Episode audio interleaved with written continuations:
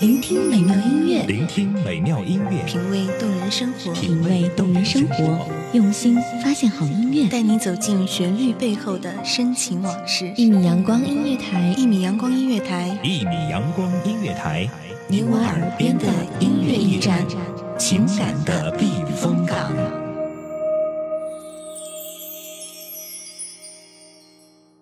旅行的终点永远还是家。情意绵绵，牵肠挂肚，用爱温暖整个世界。午后的闲暇，泡上一杯咖啡，放下压力与嘈杂，与一米阳光一起感受这座城市的爱，放松心灵，聆听幸福，感受你我的温暖。大家好，这里是一米阳光音乐台，时光远处，我是主播木槿。今天就让我带领大家一起走进属于他。和他的未来。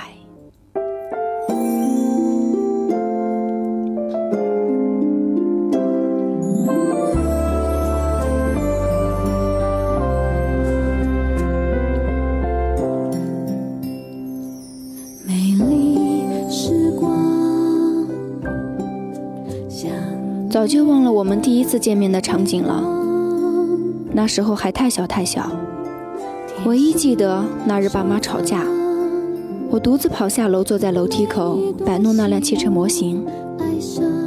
一个穿着小裙子、拿着洋娃娃的双马尾女生站到了我的面前。我抬头看了眼她，她对我笑了笑。这，就是那天我所能记得的所有事情。那天后，她变成了我的邻居，我的伙伴。再然后，她就变成了我的同学。从来没有问过他叫什么名字，只知道每次他妈妈叫他回家的时候，都会喊他果果。果果，奇怪的名字。有一天，老师领他进了我们班，对我们说：“安静一下，这位同学转进了咱们班，以后就是我们的小伙伴了。来，给大家做个自我介绍。”偷看漫画的我抬起头，这不是他吗？居然来我们学校了，真好！以后又有新朋友了。那天的他依旧穿得那么干净，眨巴眨巴他忽闪忽闪的大眼睛，害羞地说：“大家好，我叫夏果果。”童年的记忆好像只有那么多了。他成了我的同桌，我成了他唯一的朋友。说实话。直到今天，我也再没有见到过像她那么害羞的女孩子。后来，我们变成了很好的朋友，一起上学，一起回家。她会把妈妈给她拿的水果分我一半，我会在她被其他男孩子欺负的时候挥拳打上去。我童年的时光，他整整占据了百分之八十九还要多。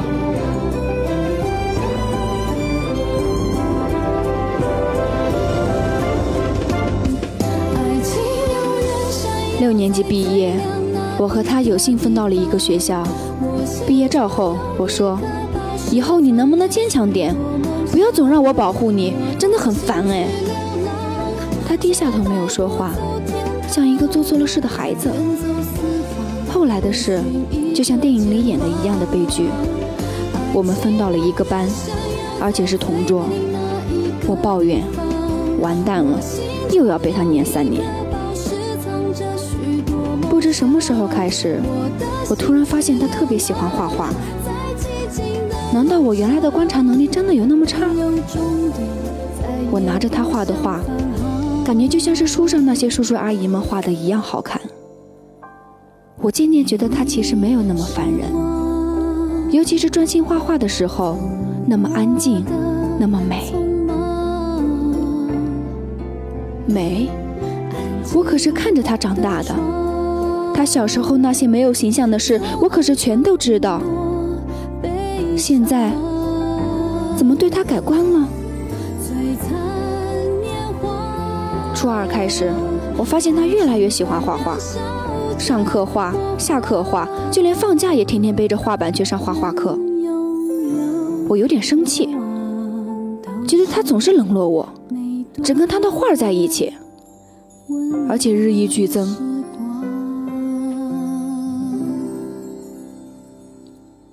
临近了我的生日，他好像一点都没有察觉，对着一张画画了好几天。生日的前一天，我彻底爆发了。他为了画手中的这幅画，已经四五天没有理我了。难道他不知道明天就是我的生日吗？我冲他喊：“你别再画了！”他的眼睛没有离开画板。别画了，我让你别画了！我跑到他面前，抓住他的画板。他站起来。能不能安静一点？人家在画画耶！我被他的反应激怒了，抓起他努力了那么多天的那幅画，二话没说就把它撕成了四瓣，扔在地上，然后开始踩他。我让你再画，我让你再画，不跟我玩就知道画画。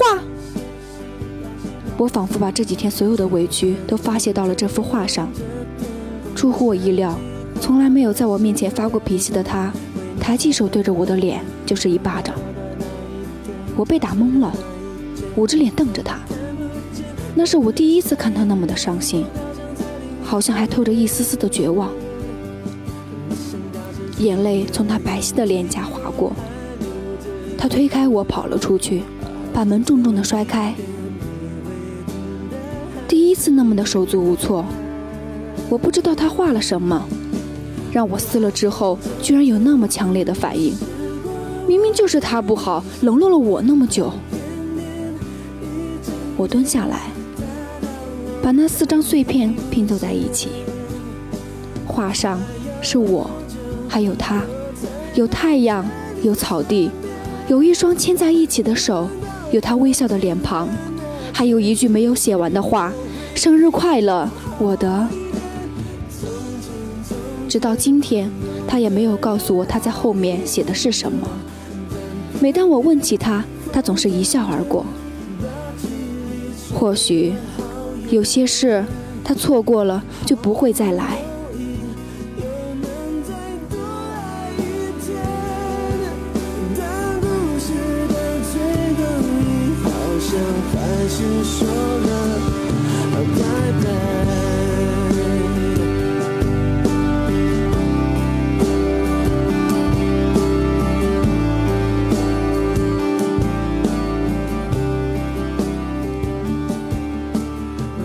晚上，我在母校旁的公园里找到了他。他坐在椅子上，看着夜空。我站在他面前好久，他都没有理我。想跟他说话，又不好意思，毕竟这次是我伤害了他。就这样一分一秒的过去了，公园里的人也走得差不多。他突然看了我一眼，说：“我好冷。”我第一次抓住了他的手。那一刻，我感觉是我活了十四年来最勇敢的一次。我终于抓住了他的手，可是真的好凉，好凉。我坐在他身边，靠着他，和他一起抬头看着星星。手机传来妈妈的电话，我把电池拔了下来，放在一旁。他看着我，我说：“对不起，刚才是我不好。”那一瞬间，他的眼泪又流了下来。他把头轻轻地靠在我的肩膀上，不停地啜泣着。我不知道该对他说什么，不知道该怎么安慰他，只能安静地陪在他身边，任他的泪水淋湿我的袖子。许久后，我很痴地说：“一直有个问题想问你，都没有机会，现在可以问你了吗？”我清楚地看到他的眼睛里闪过一丝光亮，好像是希望，又好像是幸福。当时我不懂他为什么会这个样，只傻傻地继续问：“你为什么要叫夏果果？好奇怪的名字。”他笑了，却是失望的笑。他说：“夏天的夏，果实的果，夏天果实就会成熟，就会看到希望了。”希望是多么的重要啊！我似懂非懂的点了点头。和他在一起，总感觉他要比我大那么两三岁。以前是我保护他，现在看起来，是他护着我了。之后，我们再也没有提起过那日的事。他更加痴迷于画画，我也不再去打扰他。我发现，从那日起，只是静静地陪着他画画，看着他忙碌，也是一种快乐。初三开始，他便变得有些神秘，总是请假有事，却不告诉我到底去干什么。周末也找不到他。他跟我说，他一直忙着在家里面画画呢。有时候在网上跟他闲聊。他会在一句“等我一会儿”之后消失得无影无踪。慢慢的，我也习惯了，他一定又是去画画了。这个傻子，难道不知道要中考了吗？还那么痴迷他的画。等一会儿，一会儿，从一个小时到半天，再到一天，我越来越摸不清楚他了。我没有多想，也早已习惯。他真的是很忙，但是隔天，我总还是会找到他的。我想。正如那首歌里唱的，被偏爱的都有恃无恐。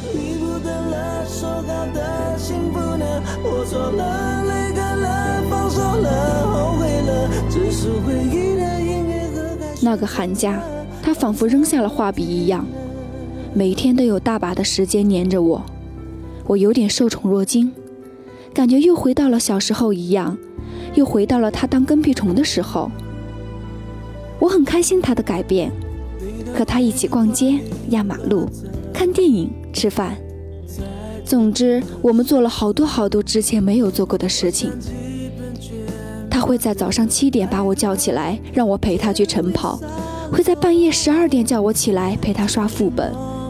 我也会在他去洗手间的时候，把调料盒里面的辣椒撒在他的碗里好多好多。看到他辣的不行的时候，再去给他买水。会在晚上回家的时候给他讲一路的鬼故事，看他害怕的拉着我的衣角，脸都变白了。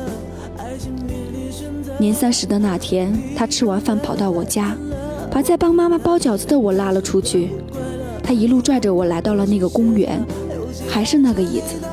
他说：“可以陪我在这里看烟花吗？”你没事吧？大晚上的不在家看春晚，跑到这里来挨冻看烟花？我很不解。他笑了笑，拉我坐下。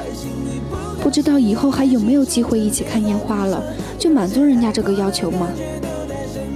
傻子，怎么会没有机会呢？我又不会那么早死，想什么呢你？我不屑道。他突然把头像上次那样靠在我的肩上，小声对我说：“对不起，也许以后我们真的没有机会再在一起看烟花了。初中毕业，我要去新加坡上学了。”高中、大学可能都要在那里上。妈妈已经给我办好了所有手续，等初三一毕业，我可能就要走了。那一瞬间，我好像明白了，明白了为什么他总是请假，明白了为什么在这个假期，他抛下了画画，一直陪在我身边。我好像明白了，当我把他准备了那么久的生日礼物亲手撕碎时，他的感受。我好像明白了，真的有比考不及格还要难受的事情。我好像明白了，心被抽了一下是什么感觉。我又明白了，我这次真的真的没有办法再陪在他身边保护他了。我没有说话，我不知道怎么挽留他。我第一次发现语言有时候是那么的苍白无力。我把他抱进怀里，靠着他。眼泪便不争气地流了下来。夜空里的烟花还在一朵一朵地绽放，那么的美丽，那么的绚烂，却在一瞬间便消失得无影无踪。时间停在了那一刻，我们相顾无言，只有回忆陪伴着那晚的漫天繁星。那时候我感觉早恋对我来说太远太远。只是老师和家长口中的禁令，摸不着，看不到。我不知道什么是早恋，不知道喜欢一个人是什么感觉。我唯一想到的，便是离开他，我该怎么再笑？我该怎么再开心？我该怎么再像个正常人一样的活下去？开学前的那天，我和他去了嘉年华。在摩天轮升到最顶端的时候，他看着窗外对我说：“你看，多美啊！如果可以，我真的是不想走，有太多太多的舍不得。”我不知道怎么跟他说，傻傻的问：“你会想我吗？”“当然会啊，你也要记得想我啊！说不定以后上完学我就回来了，那时候如果我还能找到你，我们就再也不要分开了。”真的可以不分开吗？你真的还会回来？你那么笨，那么长不大，我要不回来你怎么办啊？还不得饿死啊？等着我，我会回来的。我看着他坚定的眼神，用力的点了点头。那天分别的时候，他对我说：“以后如果想我了，记得抬头微笑。我最喜欢阳光了，看到它就像看到希望。”后来的一切都是那么顺理成章，中考了，毕业了，假期来了，我们最后的一个假，我迫不及待地约他出来玩，他在网上跟我说：“好啊，对了，等我一下，一会儿咱们再定去哪玩。”我想，这丫头又是去画画去了吧？真是的，都要走了还忘不了画画，又要等一个小时，哎。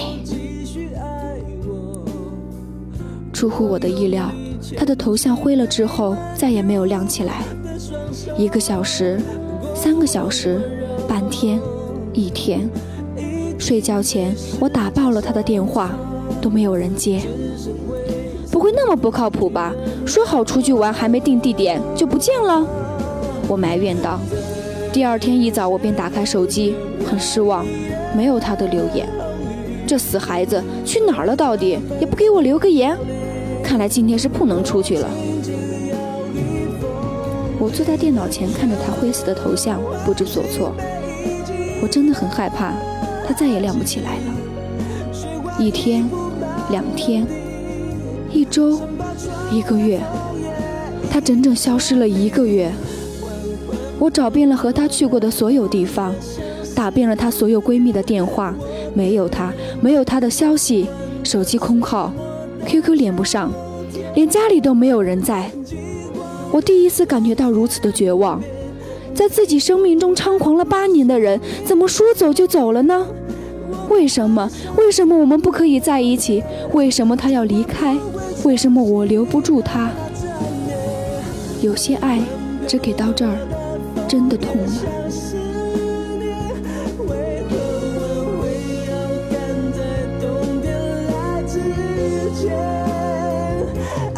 一个假期没有他的音讯，开学了，我来到了新的环境，只可惜这次是我一个人。不会再突然跟着班主任走进了我的教室，不会再在我上课睡觉的时候摇我起来，我不会再看到埋头在画板面前的他了，不会再在他肚子痛的时候给他端茶倒水，不会再在他受欺负的时候把他护在身后。一切都结束了，都不会再有了。我一直坚持每天给他的 Q 上发一句晚安。我相信，如果有一天他回来了，他会看到那千千万万句晚安的。果然，开学后的一周，我收到了他的消息。你干嘛那么傻，每天跟我说晚安？我就是为了让你适应生活中没有我才消失那么久的。你干嘛要这个样子？弄得我真的放心不下。我明天早上九点的飞机就要离开了，谢谢你，谢谢你给了我一个曾经。跟你在一起的每一天我都很开心，陪伴你八年我很满足。忘记我重新开始，或者等我回来。想我的时候记得抬头微笑，你笑起来的时候真的很好看。你肚子不好。不准吃辣，不准喝酒，不准熬夜。上课要认真听讲，不要再打瞌睡了。听阿姨的话，多体谅体谅她，别和他吵架，好好学习，我会回来的。再见了，我爱的地方。再见了，我爱的人。我选择的路，永远不会回头。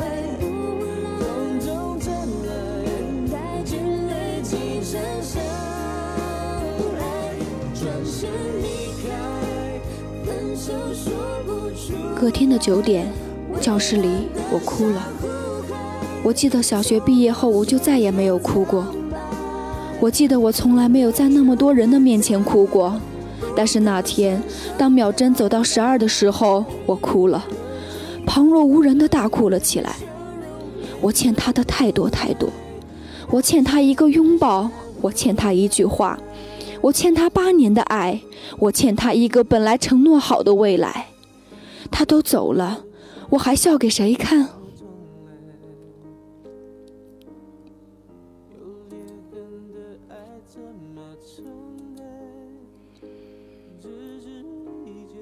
那日后，我履行他的嘱咐，不再那么颓废，不再那么悲伤的想他，不再哭泣，每天都把自己填充到很满很满，满到没有时间再去回忆他，再去温存那些记忆，再去感受那些温暖。只有夜阑人静的时候，我才会打开他灰色的那个头像，给他留下一句晚安。晚安，我的爱人，想你的时候。我会抬头微笑，当太阳升起，抬头微笑，真的可以看到希望。我的爱人，我在那个说好的未来等你，等你。好我叫夏果果夏天的夏果实的果。我们的爱差异一直存在。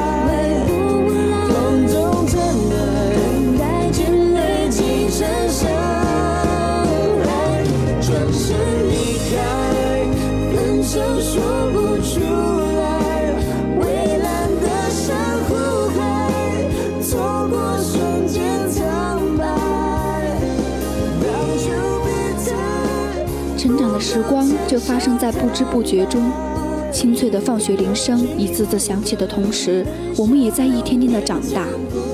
未来很美。感谢大家的收听，这里是一米阳光音乐台，时光远处，我是主播木槿，我们下期节目再见。